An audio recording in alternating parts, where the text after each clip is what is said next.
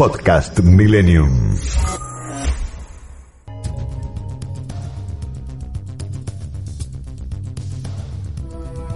Todos los martes de 0 a 1, Millennium presenta a Florencia Gallo en La Búsqueda.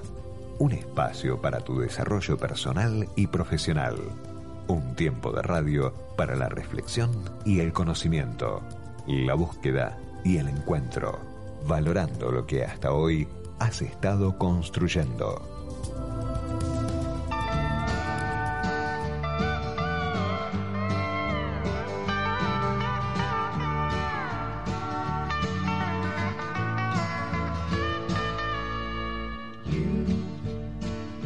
who are on the road must have a code that you can live by and so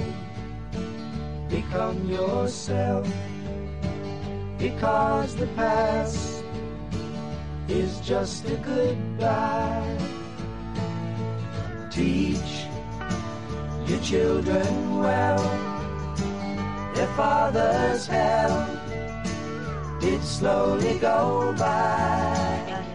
como siempre espero que estén muy bien. Pasaron cuatro minutos ¿eh? de las cero hora la temperatura en Buenos Aires es de 18 grados. Y acá estamos nuevamente ¿eh? compartiendo con ustedes un tiempo de radio. Hoy estamos con un tema que verdaderamente eh, nos convoca a todos. Eh, Emanuel Montero que está en la operación técnica. Emanuel, hay mucho de retorno. No sé si es por algo en especial. Pero bueno, ahí estamos. ¿eh? ¿Cuál es el tema que nos convoca esta noche? Es las emociones positivas. ¿eh? ¿A qué nos invitan las emociones positivas? Muchas veces cuando nos sentimos como agobiados, nos sentimos en una situación donde verdaderamente no podemos estar eh, construyendo. Bueno, eh, tenemos un ruido que es demasiado fuerte. Manuel, ¿vos lo escuchás? Entonces, vamos a hacer una cosa, ponemos un tema musical, ordenamos un poco el sonido y volvemos. ¿Te parece? ¿Dale? Dale.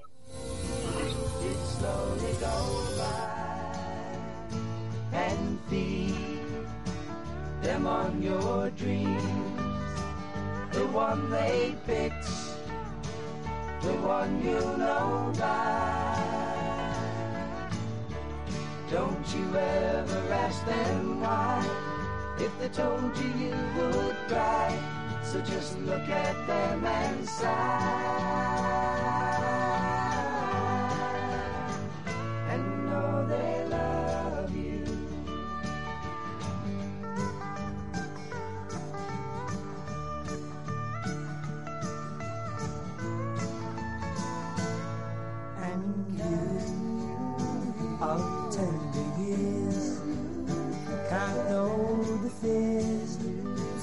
That your elders grew.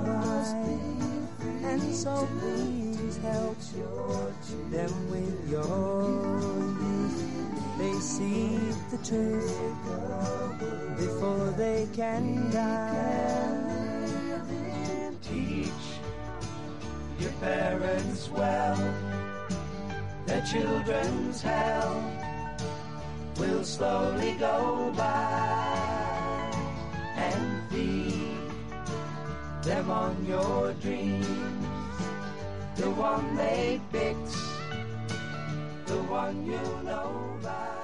Ahora sí, ¿eh? ahora vamos un poquito más ordenados. Bueno, a veces pasa esto, ¿eh? a veces pasa que por ahí alguien nos está escuchando o está el invitado con el micrófono abierto y lo tiene que tener cerrado.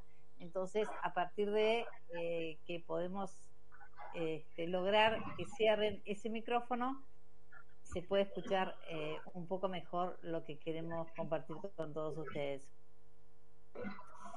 Eh, les decía, ¿no? Las emociones negativas ¿eh? o las emociones positivas, que es lo que nos convoca esta noche, muchas veces eh, nos ayudan a este efecto que producen las emociones negativas, que en vez de agrandar estos pasillos por donde transitamos y por donde nos animamos a pensar, nos animamos a crear, se angostan. Cuando yo estoy pensando en todas estas cosas este, negativas o todas estas cosas malas que me pueden pasar y esto que no puedo resolver y así sucesivamente, ¿eh? todo lo que viene después de todos estos pensamientos que se van como enlazando ¿eh? hasta que llega un momento que nos hacen un nudo. Eh, lo único que nos puede ayudar verdaderamente es comenzar a serenarnos, comenzar a, a, poder estar como más más comprometidos con esto que, nos puede ayudar a, pensar mejor, a tener más eh, creatividad, a poner más atención ¿eh? A lo que verdaderamente queremos. Esto ayuda a nuestra conciencia, esto ayuda a nuestra memoria y nos ayuda de alguna manera a estar atentos a toda la información que tenemos alrededor nuestro y que eh, nos está diciendo algo, ¿eh? nos está diciendo algo para poder seguir transitando este camino de manera positiva. Así que ustedes saben que eh, como siempre, nos gusta que ustedes participen del programa, lo pueden hacer llamando al 11 33 90 44 44, 11 33 90 44 44. la participación de ustedes, como siempre, realmente es muy importante para, para nosotros, ¿eh? para poder seguir compartiendo todas estas emociones ¿eh? que traemos martes a martes en la medianoche de los martes en la búsqueda. ¿eh? Eh, es tan importante ir construyendo esto que somos, ¿eh? esto que sentimos, esto que queremos, esto que, que anhelamos, ¿por qué no? Y buscando siempre, buscando siempre el camino para estar mejor. Por eso, eh, Manuel Montero, ¿qué pueden hacer nuestros oyentes si se quieren comunicar con nosotros más allá de los medios que nosotros hemos dado? Y antes de irnos a la pausa, les quiero decir que si ustedes quieren comer algo rico, se quieren sentir bien, quieren pasar un buen momento, lo pueden hacer en Bastardo. ¿eh? Bastardo está entre de febrero y Ramallo, a muy poquitas cuadras de FM Millennium. Eh, lo pueden hacer también por teléfono al 11 22 57 5101 11 22 57 5101 Takeaway también lo pueden hacer. Y si no por Instagram arroba bastardo.com arroba bastardo.com ahora sí Emanuel Montero entonces cuáles son eh, las vías por las que nuestros oyentes también se pueden comunicar y dejarnos sus mensajes muchas formas de comunicarte y participar en la búsqueda. Nuestra línea 4785 8311. Nuestro WhatsApp 11 21 87 1067. 7. Nuestro mail la búsqueda arroba fmmillennium.com.ar. Nuestro Twitter arroba la búsqueda 1067. Tiempo de publicidad en Millennium. Italia y su sello en los grandes sucesos de la historia de la humanidad. Sicilia, la isla del sol. La principal isla italiana y la mayor del mar Mediterráneo tiene como capital a la ciudad de Palermo y está habitada por más de 5 millones de personas. Como dijo Goethe, ¿conoces tú la tierra donde el limón florece? El limón es más que un simple cultivo en la isla del sol. Es una tradición. Representa al verano al aroma de un huerto mediterráneo. En la isla se produce el 90% de los limones de toda Italia. Pero su gastronomía también tiene múltiples influencias históricas, desde los griegos a los romanos, desde los bizantinos con su devoción a lo agridulce, a los árabes con el azúcar, los cítricos, el arroz y el azafrán. Hasta los españoles introdujeron productos del Nuevo Mundo en la isla, como el tomate, la patata o el cacao. En resumen, la cocina en Sicilia es multicolor, dulce, aromática y exótica. Vale la pena descubrir y disfrutar de una granita di limone, un granizado de limón natural muy típico de la isla, y sentarse a contemplar la ciudad.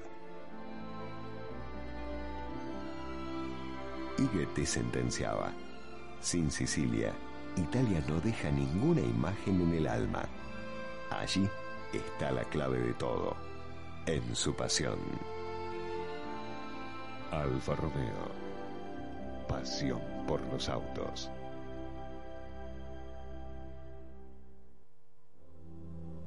¿Cómo puedo ser mejor? ¿Qué quiero alcanzar? Hay un camino para llevarte de lo que eres ahora a lo que quieres ser. Florencia Gallo, coach cognitiva. El coaching es una metodología que consiste en liberar el potencial de las personas para explotar al máximo sus propias capacidades. Coaching empresarial y personal. Florencia Gallo, 15 3390 4444.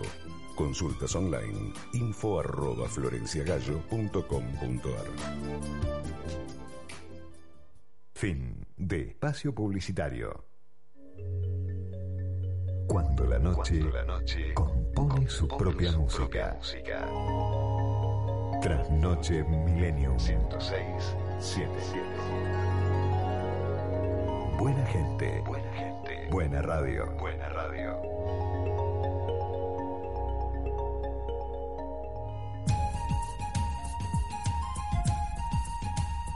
A menudo no es más inteligente el que sale adelante, sino el que se atreve. A menudo no es más.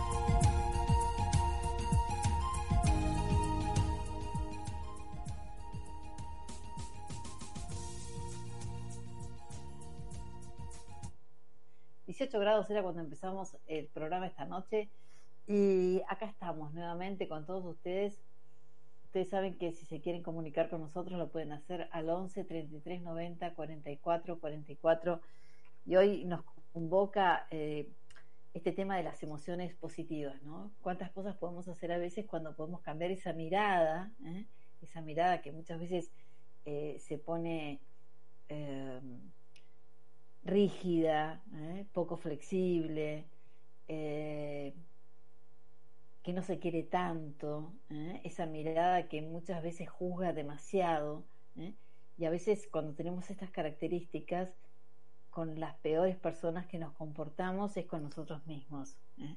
Así que esta noche vamos a, descubrir cuánto pueden construir en nosotros, ¿eh? cuánto pueden procesar en nosotros, cuánto nos pueden enseñar las emociones positivas. Nuestro invitado de esta noche es el licenciado en psicología Martín Verazain. Martín, ¿cómo estás?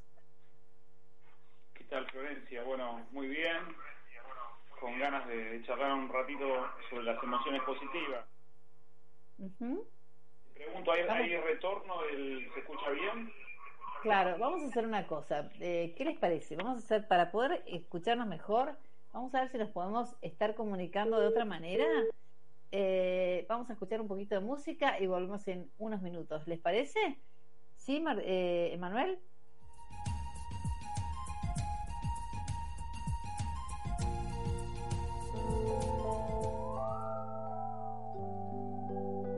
Cada noche en el aire de la radio, Millennium te acompaña.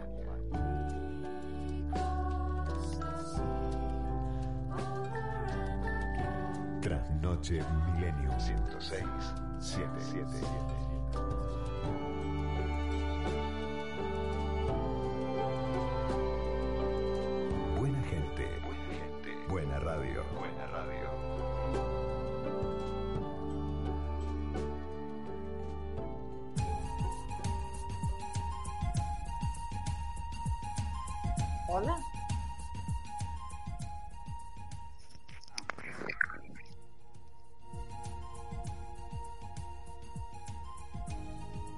Muchas formas de comunicarte y participar en la búsqueda.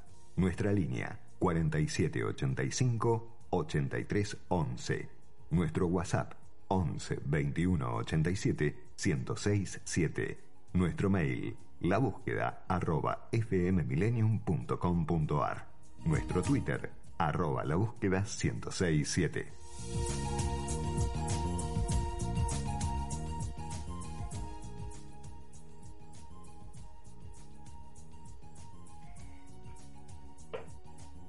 Muy bien. ¿Estamos bien ahí, eh, Manuel? ¿Está bien? ¿Me escuchás, eh, este, Martín? Yo te escucho, no sé si ustedes me escuchan. Yo te escucho perfectamente, nosotros estamos escuchando muy bien. Estamos hablando con el, licenciado eh, Martín Berazaín. Este, y esta noche lo convocamos para poder conversar con él sobre las emociones positivas. ¿Qué te llevó a, indagar tanto sobre emociones positivas? Porque de hecho has escrito un libro o dos sobre emociones positivas, Martín. ¿Qué tal? Bueno, mira, en principio porque después de atender a muchos pacientes, resulta que las personas consultan porque tienen trastornos de pánico o trastornos de ansiedad, fobia, depresión, son los más comunes que las personas sufren. Y en general en la, en la psicoterapia, pero también fuera de la psicoterapia, se habla mucho, mucho sobre el sufrimiento, es decir, que las personas están eh, teniendo un malestar y eso les dificulta para vivir mejor, ¿sí? O también tienen situaciones traumáticas, como puede ser las que se generaron en la pandemia, por ejemplo, que estamos, la sociedad y muchas personas están muy afectadas por todo esto. Ahora, cuando hablamos sobre las emociones, que también tenemos que educarlas y cómo controlarlas, manejarlas, dentro de la familia, ¿sí? y también en la escuela, dentro de la psicoterapia, se habla con mucho énfasis sobre el grupo de emociones que llamamos negativas, que son la angustia, la ansiedad, por supuesto, el miedo, el miedo, la, la tristeza y otras. Pero resulta que el grupo de emociones contrarias, diríamos este, positivas, sobreviva, ellas no se las incluye tanto en psicoterapia. Entonces, primero me pregunté qué lugar ocupan dentro de la psicoterapia y por fuera de ella eh, con respecto al bienestar y al malestar. Es decir, ¿se puede hacer algo a partir de las emociones positivas? ¿Qué son? ¿Para qué sirven? Esas fueron la, las primeras preguntas, que, lo que me llamó más la atención. ¿Vos sabés que Florencia se escucha bien? Te escucha perfecto, Martín. Hay una tendencia en el ser humano, o sea, en las personas, a la polaridad eh, emocional. Es decir, sí. tenemos tristeza y lo opuesto es la alegría. Está el miedo, del cual hablamos tanto, y lo contrario sería el coraje, el valor. Está la serenidad y la calma, y por otro lado está la angustia, la ansiedad, bueno, y así con muchos grupos de emociones. Las emociones positivas, si uno las incluye dentro de uno, son las que generan recursos, ¿sí? para poder superar el malestar. ¿sí? Dentro de esta incluimos, por ejemplo, el espíritu lúdico. Es decir, yo, viste cuando los niños, si los papás los llevan, por ejemplo, al club, ¿sí? los llevan a practicar un deporte. ¿Por qué los llevan a practicar un deporte? Porque ahí pueden ejercitar la emocionalidad lúdica, es decir, la diversión, y al practicar un, deporte o juegos, juegos de equipo, los niños ya van eh, promoviendo su emocionalidad positiva, van socializando con otros, van ejercitando el cuerpo y claro, también... Pero... Mm. Sí. Sí, sí, decime, decime, sí. terminame la idea esta. Claro, y esto le genera bienestar. Cuando vemos los adultos, ¿sí?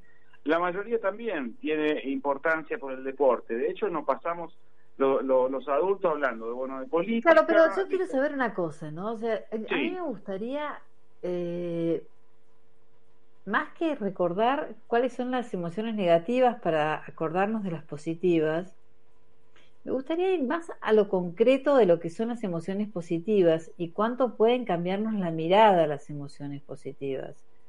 O sea, por ejemplo, ¿qué papel juega en, nosotros eh, el aprender a reírnos de nosotros mismos, ¿no?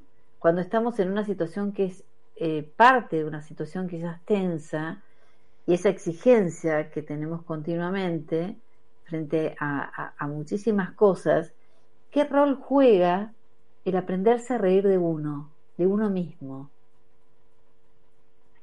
Sí, cuando uno está en una situación tensa y sobre todo si la persona es crítica o es hipercrítica o se, se habla con mucha dureza, ¿sí? Eh, lo contrario es, por un lado, el ser compasivo con uno mismo, vale decir, no juzgarse tan duramente, ¿sí? Y además lo que vos decías recién, está muy bien, eh, poder reírse de uno mismo, poder tomar con, con humor, sirve para distender sirve para que uno eh, no, bueno, por supuesto no se critique tanto, pero además se motive.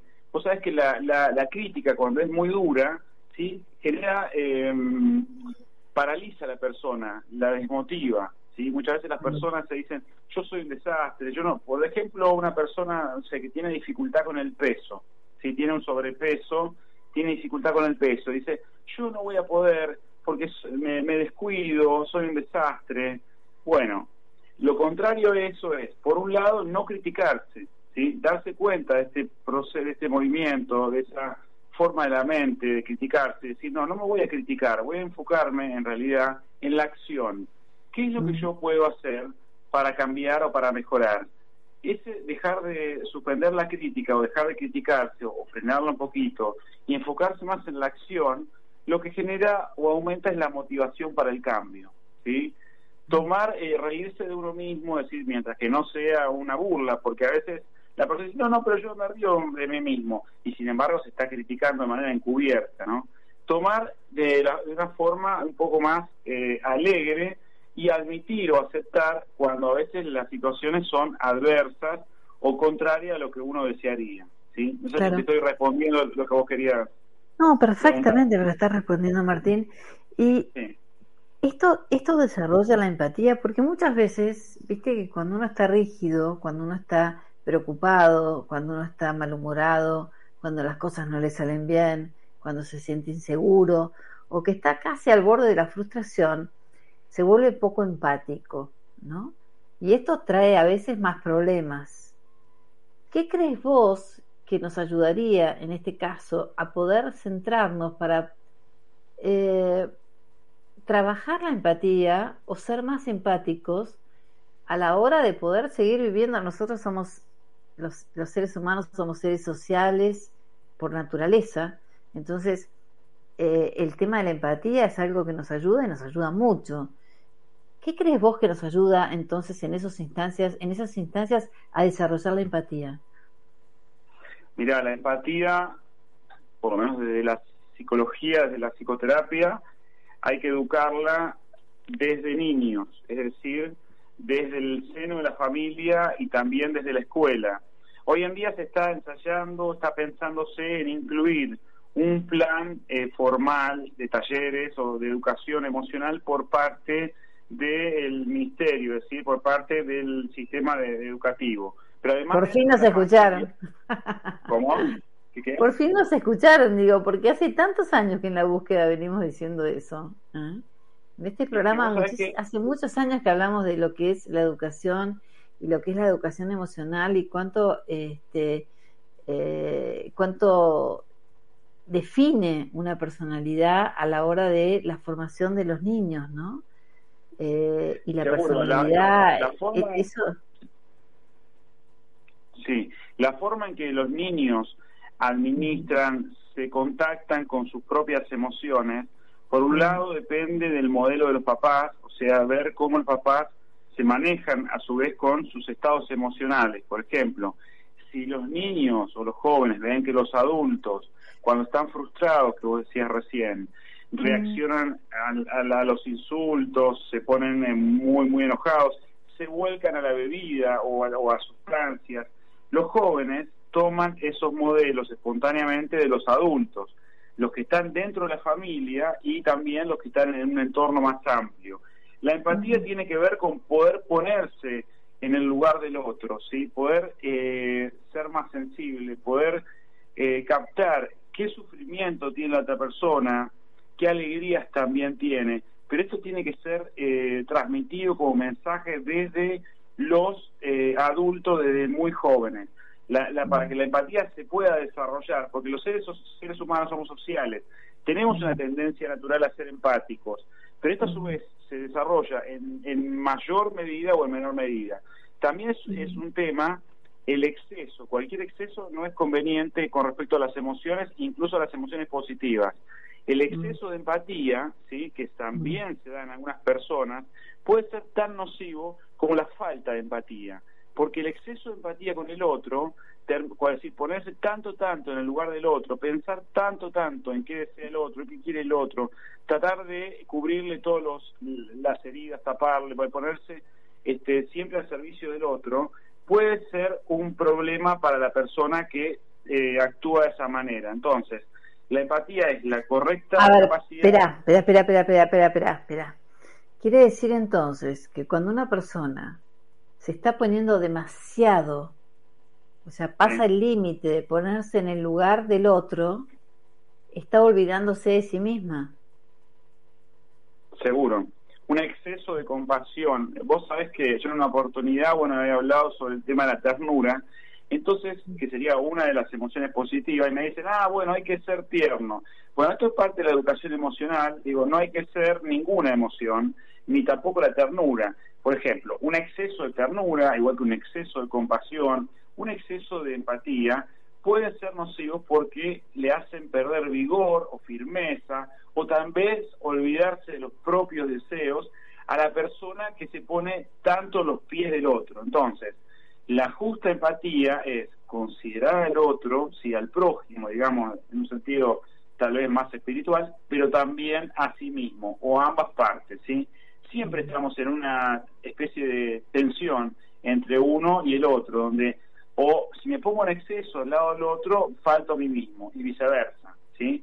Entonces, la justa empatía es considerar al otro y considerarse uno con mucha importancia. Claro. Eso es lo que, aprender, en definitiva, sería, digamos, aprender primero a tener empatía con uno mismo sanamente para poder tener una empatía sana con el otro, ¿no? Claro, pero para eso tengo que eh, reconocerme. Vos sabés que los adultos aunque somos y son seres en general muy racionales y inteligentes, pero no siempre, contrariamente a lo que, consideramos, saben sobre sus emociones. Porque dicen, no, yo estoy re enojado, estoy caliente, y a lo mejor la persona siente dolor, pero ni siquiera se entera. Dice, no, no, no, o se vuelca a la, no sé, al consumo de sustancias. Y en realidad esa persona no puede soportar haberse separado, o no puede soportar estados de frustración. ¿sí? O a veces los adultos, por ejemplo, no saben con un panqueque caliente en las manos, no saben qué hacer con la tristeza, digo, les desespera tanto que no saben qué, qué, hacer y se deprimen. La depresión es mucho más, por ejemplo, que la tristeza. ¿sí? Eh, es un manejo inadecuado de la tristeza. La persona no sabe qué hacer con la tristeza, empieza a criticarse, empieza a desesperarse y ve que en el futuro va a ser todo negativo empieza a pensar que la realidad es negativa, persiste en eso y se deprime, ¿sí? Se vuelve cada vez eh, crítico hacia sí mismo y ahí sí que surge la depresión. Bueno, vamos a ver entonces, ahora vamos a ir a una pausa en unos minutos y vamos a volver enseguida. Eh, pero antes de, irnos a esta pausa, vos hablaste de, algo que es la tristeza y, y, cómo nos puede ir envolviendo la tristeza para, para sacarnos eh, bueno, por ejemplo, la esperanza, ¿no? Pero vamos a ir a una pausa, volvemos enseguida y vemos qué pasa entre la tristeza y la esperanza. Antes de irnos a la pausa, les quiero contar eh, un, mensaje ¿eh? de nuestro oyente querido que es em, Luis de Recoleta. ¿Cómo están? Nos, nos saluda. Si las emociones positivas van acompañados de endorfinas, de un cuerpo que se siente bien. Si pierdes algo material, no has perdido nada. Si pierdes la salud, has perdido algo importante. Mas si pierdes la paz interior, lo habrás perdido todo. Pregunta, hace entonces Luis de Recoleta. Siempre ligero uno lo que piensa. ¿Los pensamientos modelan nuestras emociones? ¿Qué sucede con las emociones negativas? ¿Se niegan? ¿Se rechazan? ¿Se las enfrenta? Gracias Florencia, linda propuesta. Eh, vamos a ir a la pausa y cuando volvemos le contestamos entonces a nuestro oyente y después seguimos con lo que veníamos conversando, ¿te parece? Perfecto. Eh, si ustedes se quieren comunicar con nosotros, lo pueden hacer al 11 33 90 44 44. 11 33 90 44 44. Emanuel Montero, vamos a la pausa y volvemos enseguida. ¿Qué tienen que hacer nuestros oyentes si se quieren comunicar con nosotros? Muchas formas de comunicarte y participar en la búsqueda. Nuestra línea 4785 8311. Nuestro WhatsApp 11 21 87 1067 7. Nuestro mail, la búsqueda arroba fmmillennium.com.ar. Nuestro Twitter, arroba la búsqueda 1067.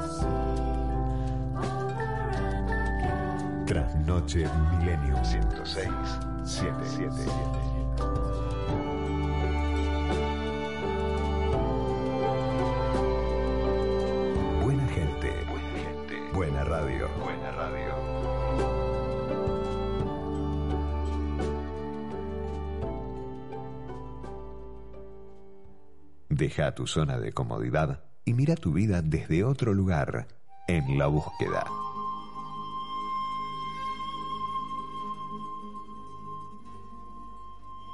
Bueno, pasaron 38 minutos ¿eh? de las 0 hora, la temperatura en Buenos Aires es de 17 grados 5 y la sensación térmica de 17 grados 5. Esta noche nos está acompañando en la búsqueda el licenciado en psicología Martín Berazaín y con quien estamos compartiendo el tema que elegimos ¿eh? para seguir construyendo con todos ustedes a partir de, de esta búsqueda. ¿eh? incansable que tenemos todos los seres humanos por estar cada día mejor. Eh, que son las emociones positivas y cuando a veces las emociones positivas este, no están tan fuertes y las emociones negativas se nos hacen presente, hablábamos antes de irnos a la pausa de la tristeza y yo le preguntaba entonces al licenciado eh, qué le parecía a él ¿ah? eh, que producía la esperanza cuando uno en realidad eh, entra en este estadio. ¿Qué tendrías para decirme, Martín? Que produce la esperanza cuando la persona está en, en tristeza. Mira, Sí. la forma más intensa y más eh, permanente, diríamos, de la tristeza sería la depresión. El cuadro depresivo sería la forma más intensa que se, se presenta la tristeza. Pero no alcanza con que la persona haya tenido una situación difícil, sino que además tiene que haber pensamientos que influyen sobre la emoción de la tristeza, ¿sí? Ujú. pensamientos de desesperanza o de pesimismo. Cuando la persona, en psicología llamamos, tiene lo que la tríada cognitiva, es decir, se ve a sí mismo muy negativamente, ve el entorno, es decir, la realidad, muy negativamente y también ve sesgado el futuro, sí, lo ve muy negativamente. Entonces, la persona empieza a rumiar, es decir, pensar de, de per- de manera persistente y sesgada sobre el futuro, sobre sí mismo y sobre la realidad. Eso es lo que produce o aumenta la tristeza, le produce desgano a la persona y es lo que produce la eh, depresión. La, el optimismo sería como un antídoto o una de las formas de eh, empezar a salir de la depresión. Es un recurso. Hay varios recursos. Uno es la red de apoyo que la persona puede tener. Cuando la persona tiene una red de apoyo, estímulos que sean vitalizantes, entonces esa persona se va a sentir más apoyada y va a poder salir más fácilmente. Si tiene cogniciones o pensamientos de esperanza, es decir, que se piensa a sí mismo como alguien bueno, piensa a la realidad como potable o interesante, o ve el futuro con esperanza o con cierto optimismo, eso le va a llevar a la persona a motivarse y le va a llevar a salir adelante más fácilmente, ¿sí? Eso es una parte de la respuesta, ¿sí? Y también va a generar lo que se llama endorfinas, que son hormonas, ¿sí? del bienestar. Por ejemplo, Claro. la, la dopamina, sí. La dopamina, sí, con toda seguridad. Eh, otras emociones como la gratitud, ¿no? Sí. Eh, esta emoción positiva como la gratitud, ¿cuál te parece que contrarresta con más, eh, eh, más directamente? Sí, cuando la, la gratitud podríamos tomarla, podemos tomarla como una emocionalidad positiva. Sobre Mm. todo esta emocionalidad depende mucho de la cognición o del pensamiento, ¿sí? Porque tenemos que hacer como una especie de abstracción o de esfuerzo en pensar o en enfocar en algo positivo que sí tenemos. Suponte, hay en psicología lo que se llama un sesgo cognitivo negativo, es decir, los humanos tenemos una tendencia natural a enfocar más fácilmente los sucesos negativos, ¿sí? Y a pensar, a pensar en torno a ellos. Entonces, cuando una persona está disgustada, desmotivada, está quizás triste, siente ansiedad, bueno, algún estado desfavorable de malestar, pensar o incluir, ¿sí? En enfo- en enfocarse en algo por lo cual eh, debería estar, podría estar contento, algo que podría agradecer, eso y practicarlo o hacerlo de manera eh, diaria, le va a servir a esa persona para matizar su estado de malestar, ¿sí? Si lo hace varias veces al día o varias veces en la semana, le va a permitir dimensionar de una forma más amplia el malestar o el sufrimiento que está teniendo, pero además eh, incluir esa emocionalidad positiva, la gratitud, también le aumenta el, el bienestar, ¿sí? contrarresta el malestar y aumenta el bienestar. Eso le permite salir adelante. ¿sí? Ok, muy bien. Me gustaría que le podamos contestar a nuestro oyente antes de ir a la pausa. Sí. Eh, nos quedó la pregunta que nos había hecho y nos están llegando varias preguntas más, así que vamos a ir despacito viendo cómo podemos contestar lo que eh, este, tenemos que contestar. Entonces, eh, nos había dicho Luis de Recoleta, ¿eh? ¿recordás o querés que te vuelva a leer el, el mensaje? Si perdés algo material, no has perdido nada. Si perdés la salud, has perdido algo importante. Mas si perdés la paz interior, lo has perdido todo. Pregunta. Siempre ligero uno no lo piensa. Eh, ¿Los pensamientos modelan nuestras emociones? ¿Qué sucede con las emociones negativas? ¿Se niegan? ¿Se rechazan? ¿Se las enfrenta? Bien, lo que llamamos emociones negativas, to- toda emoción tiene una función y sirve para algo. Sí, yo siempre digo que las emociones son como los colores de cuando uno va a la pinturería. El verde es diferente al marrón, el marrón al naranja, el rojo al azul. Cada o el negro y así. Cada emoción sería un color, ¿sí? Y yo pongo siempre el ejemplo de una jarra cristalina de, de agua. Si uno va poniendo colores adentro o témperas, el agua va adquiriendo el color de la témpera y esa témpera se sale y vuelve y entra otro color. El, pensamiento sería el agua. Si en general nuestro pensamiento está siempre coloreado o tenido por la emoción eh, actuante de ese momento. Eh, no es bueno permanecer en una emoción eh, todo el tiempo, ¿sí? y lo que llamamos emociones negativas son las emociones eh, que nos generan malestar o sufrimiento. No es que sean malas, porque también sirven. De hecho, el miedo me sirve para eh, prevenirme de un peligro, me hace precavido, me ha- hace que yo eh, no incurra en situaciones de riesgo. Por ejemplo, si yo he tomado alcohol, ¿sí? Y estoy al volante, o eh, como a veces pasan los adolescentes o a unas personas que, que no que, que pudieran tomar alcohol y ponerse al volante, digo, entra en una situación de riesgo, entonces, un poquitito de temor o, o el temor justo en ese momento es una emoción, diríamos, necesaria, ¿sí? Pero cuando nos referimos genéricamente a emociones negativas, decimos aquellas que no solamente son, eh, no son placenteras, sino que además nos acarrean algún problema, como puede ser el miedo, la tristeza, cuando es persistente. Y Claro. sí, respondiendo a la pregunta, dependen del pensamiento. El pensamiento que yo estoy teniendo siempre se mezcla, eh, como el agua con la témpera, se mezcla pensamiento, emoción y conducta, que son tres elementos de la psicología. ¿sí?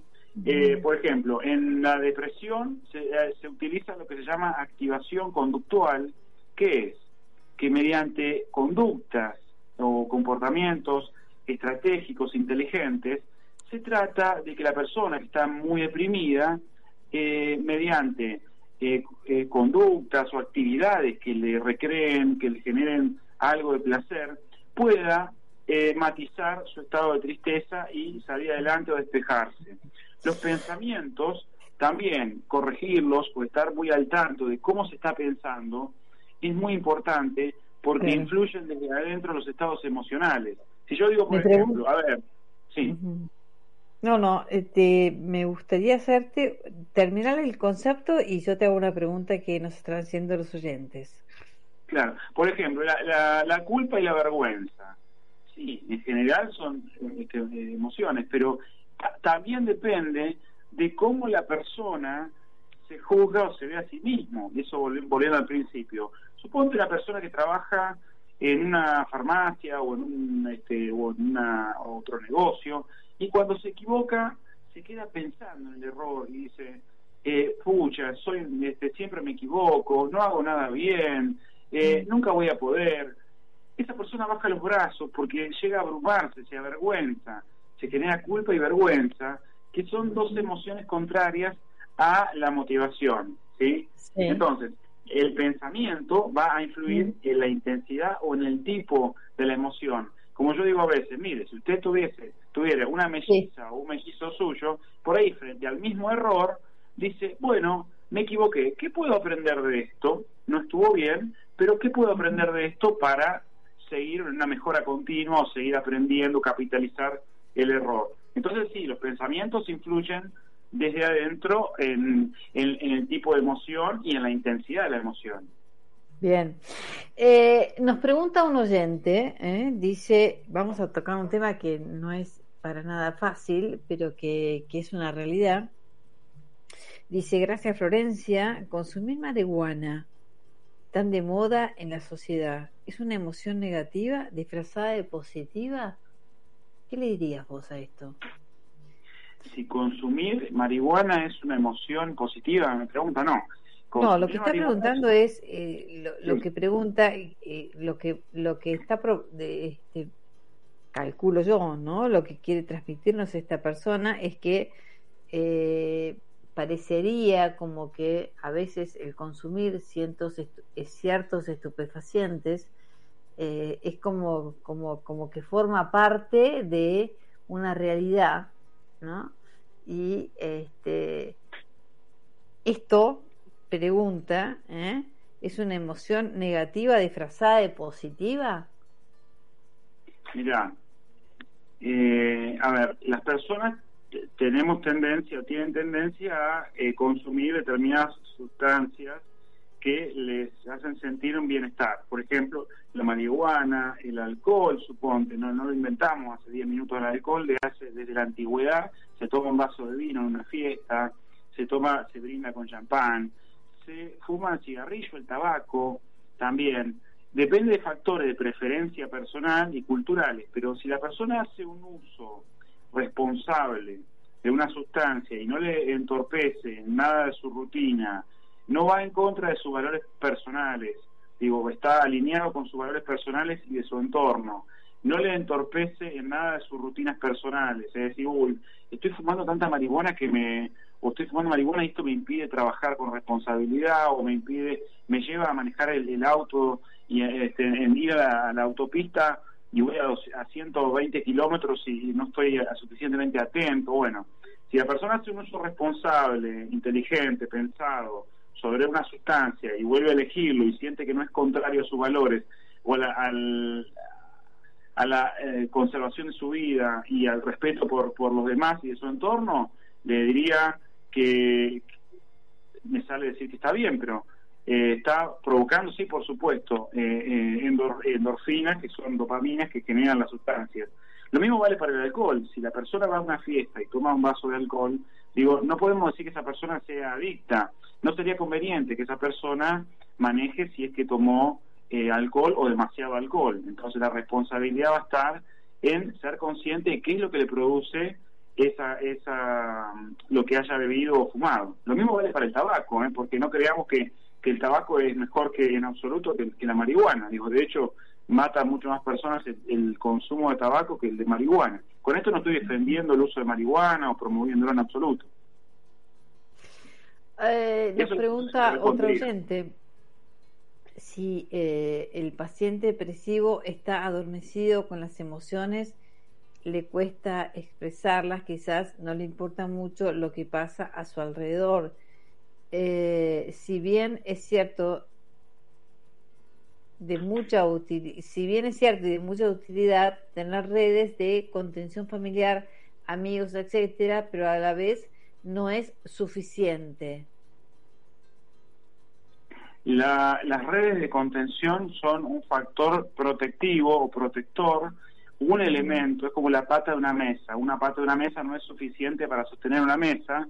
La red de contención o apoyo social eh, no es suficiente, igual que el tener propósitos o el tener, mira, el tener, por ejemplo, eso sería otra pata, el tener un propósito en la vida sirve para salir adelante o para no Mira, deprimir. yo quiero decir una cosa. Hay un oyente Sí, que eh, hay, hay- hay algún algunos oyentes que me están llamando por teléfono y Sí. yo solamente puedo recibir mensajes de texto. Discúlpame, eh, Martín, pero lo tengo que decir porque si no es como que es imposible poder eh, este, mandarles los mensajes o responderles los mensajes.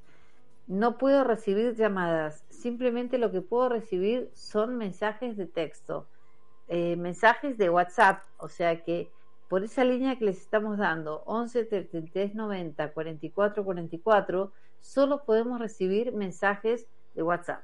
¿eh? Muchísimas gracias. Seguimos escuchándote con lo que nos decías, Martín. Sí, ¿en, en dónde estábamos? Eh, bueno, qué bueno que los oyentes estén este, interesados por nuestra conversación.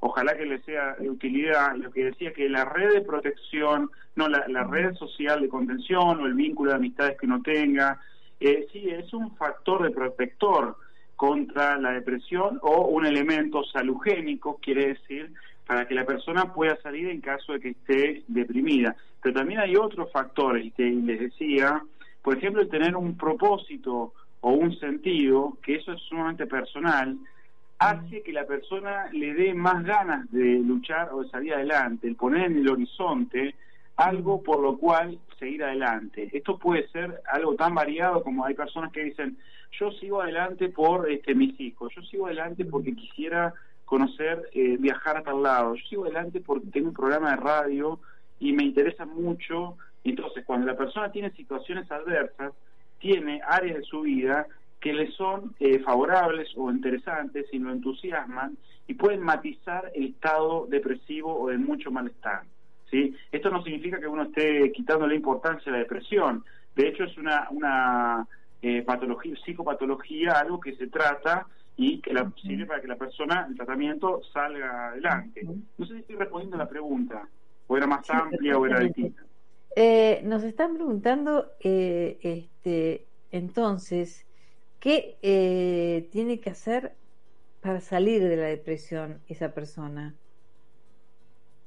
Mirá, y miren, lo que más se utiliza en el mundo, por lo menos desde mi conocimiento, mi experiencia, el- lo, está más validado es la terapia cognitivo-conductual, que se considera un tratamiento breve, sí, focalizado, eh, dinámico, interactivo, y muchas veces se puede combinar o complementar, sería más potente con eh, algún medicamento antidepresivo, es decir, con psicofármaco o tratamientos eh, farmacológicos, que el que lo puede medicar es el psiquiatra. Entonces, una forma bastante potente sería tratamiento psicológico cognitivo y, en caso de ser necesario, también puede sumarse el recurso farmacológico, el- un antidepresivo. Pero nunca por esto descuidar factores o elementos salugénicos, ya que hablamos de emociones positivas, porque si no, entonces se pone todo en manos de eh, la, la psicoterapia o la disciplina terapéutica. Y la persona también tiene ya recursos para salir adelante. ¿Sí? Hay otros factores que son protectores o que son factores para que no se puede descuidar, que sirven para, para salir adelante, que tienen que ver con la práctica, con, el- con el- la educación emocional, con el poder hacer actividades que a la persona le generen un ánimo positivo. Eso también debería incluirse, además, como decíamos recién, de tener un propósito en la vida, de pensar, pensar en términos de, resilien- de resiliencia, de poder, dentro de lo posible, valorar o jerarquizar las eh, redes de, de apoyo. Eh, Bueno, es eh, me gustaría ahora ya centrarnos un poquito más. Este, no nos quedó tiempo para hablar de tu nuevo libro, ¿eh? de eh, El Principito y un psicólogo, que realmente a mí me, me llamó muchísimo la atención cuando me comentaste que habías escrito este libro Y, y bueno, y, y- la, la realidad es que eh, es un libro que tiene mm, como una cierta magia, ¿no? ¿Qué te llevó a escribir este libro de la manera que lo escribiste? El diálogo entre el principito y un psicólogo. Bueno, Claro. El Principito es un, un libro muy muy profundo. Si uno le, le pregunta a, a personas o uno mismo mira en la biblioteca o en la mesa de luz, la mayoría de las personas dice, ay, sí, me encantó El Principito, es un libro que tiene mensajes muy profundos. Entonces, digo, voy a escribir un, un diálogo. Primero eh, me puse yo como lector del Principito, eh, después de haber atendido pacientes también como lector del Principito, y digo, bueno, voy a escribir un diálogo en el cual voy a, rescatar eh, o tratar los principales partes de ese libro clásico, que es cuando el principito eh, dialoga con la rosa o dialoga con el zorro, y entonces trato de, de- de- de entender qué es lo que se, se habla eh, con respecto a eso, ¿no? Bueno, no sé si querés que te cuente el libro o estamos medio sobre el tiempo, digamos. Estamos muy sobre el tiempo, ya no nos queda tiempo, prácticamente tenemos un minuto, pero este la- lo que me gustaría es por qué en una, en, en una sola frase, ¿no? ¿Por qué elegiste Sí. el principito eh, como interlocutor de, eh, de este psicólogo? Porque el uno encarna, el psicólogo encarna al hombre adulto, encarna eh, a la ciencia o la racionalidad que consideramos más válida, el saber com- compartido y voz populis.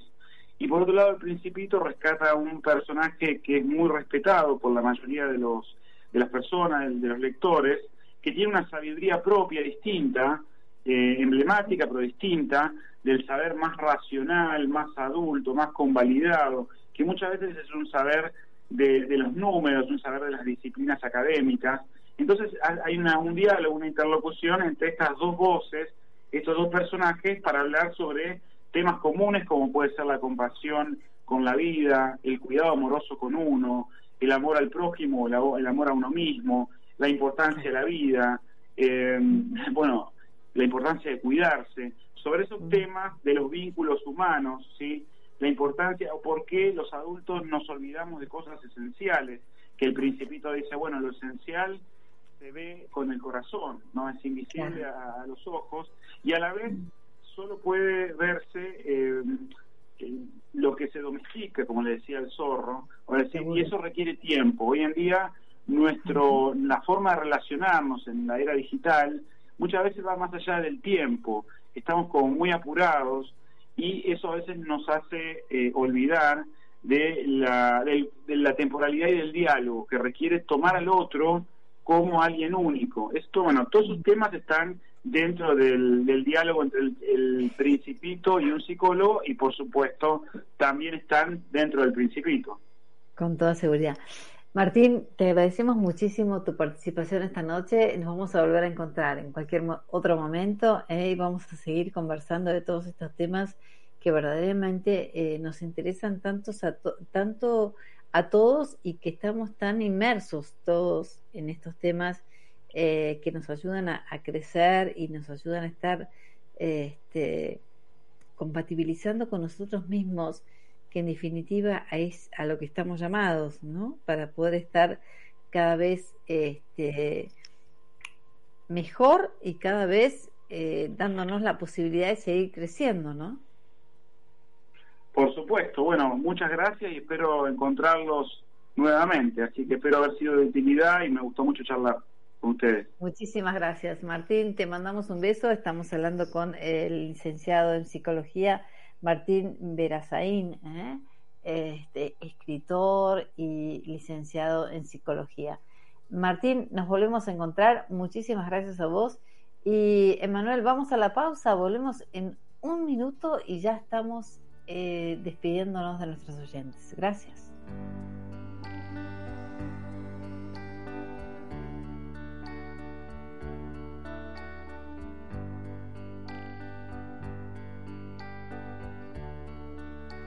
day is long.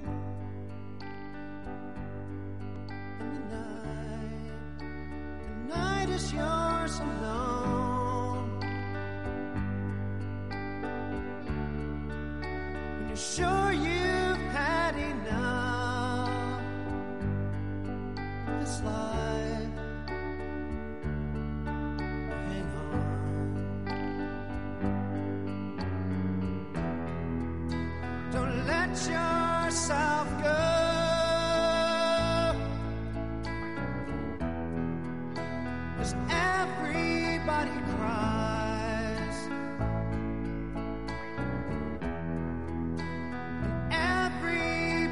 hurts.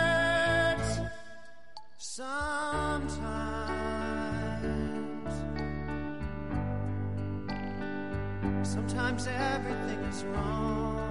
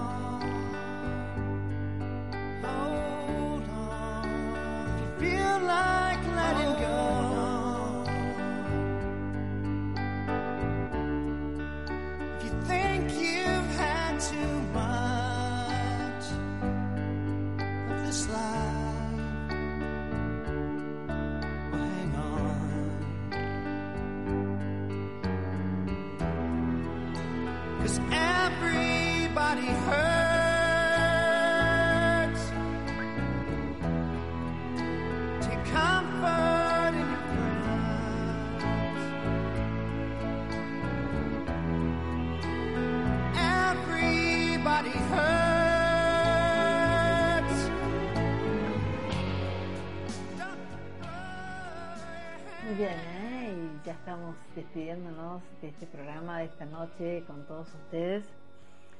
Y las emociones positivas que en realidad fue, diría yo, eh, en, la historia de mi vida y en lo personal, a lo que siempre me aferré. Verdaderamente creo que las emociones positivas nos ayudan mucho a construir. ¿eh? La alegría eh, realmente sucede en un instante, cuando la podemos atrapar ¿eh? y la podemos eh, hacer parte de nuestro ser, eh, nos da muchas posibilidades de, de entender cómo llevar a cabo a lo mejor el próximo paso. Esto de aprender a reírnos inclusive de nosotros mismos, porque la alegría cuando nos invade y bueno, hasta nos permitimos esto que tantas veces nos cuesta tanto. Y en- inmediatamente lo unimos con sentirnos agradecidos ¿eh? de poder haber logrado esta, esta, esta, esta, esta instancia. ¿eh? Y a veces el, el- el sentirnos agradecidos ¿eh? Por lo que vamos viendo que nos va sucediendo y lo que podemos eh, desarrollar cada vez más de nosotros mismos, nos, trae serenidad, que nos despierta un interés por algo más. Y ese interés por algo más nos va tejiendo la esperanza. Y esa esperanza ¿eh? Nos lleva a mirarnos en un espejo donde nos sentamos bien con nosotros mismos. Y podamos disfrutar de esto. Y podamos inspirarnos a partir de esto. Y podamos sentir capacidad de asombro de todo lo que podemos hacer y todo lo que está viniendo y todo lo que podemos construir. Y cuando tocamos este aspecto de la construcción, nos acercamos al amor. En todas las formas, en todos los sentidos, al amor que nos multiplica, que nos fortalece, que nos da una mirada diferente. es muy importante analizar eh, qué tiempo de pensamientos y acciones nos producen estas emociones positivas. Y aparte, esto es muy interesante para tenerlos claros, para cuando queremos generarlas, cuando lo necesitamos para sentirnos bien. entusiasmados, con calma.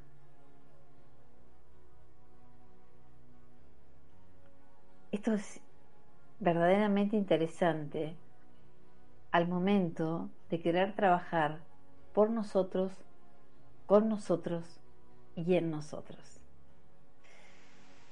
Esto es todo por hoy. Espero que el programa les haya gustado tanto como gustó a mí compartirlo con todos ustedes. Como siempre, muchísimas gracias, Emanuel Montero, por estar ahí ¿eh? en la operación técnica y haciendo que se haga realidad esto de estar en el aire y compartiendo con todos los oyentes. Y bueno, simplemente esto. ¿eh? Eh, nos volvemos a encontrar el próximo martes, como siempre, de 0 a 1 por FM Millennium. Esto es la búsqueda. Yo soy Florencia Gallo y espero que estén todos muy bien. Gracias. Chao. Nos volvemos a encontrar.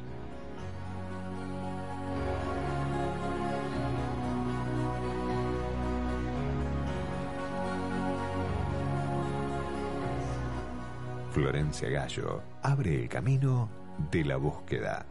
Todos los martes de 0 a 1 en Millennium 1067. Podcast Millennium.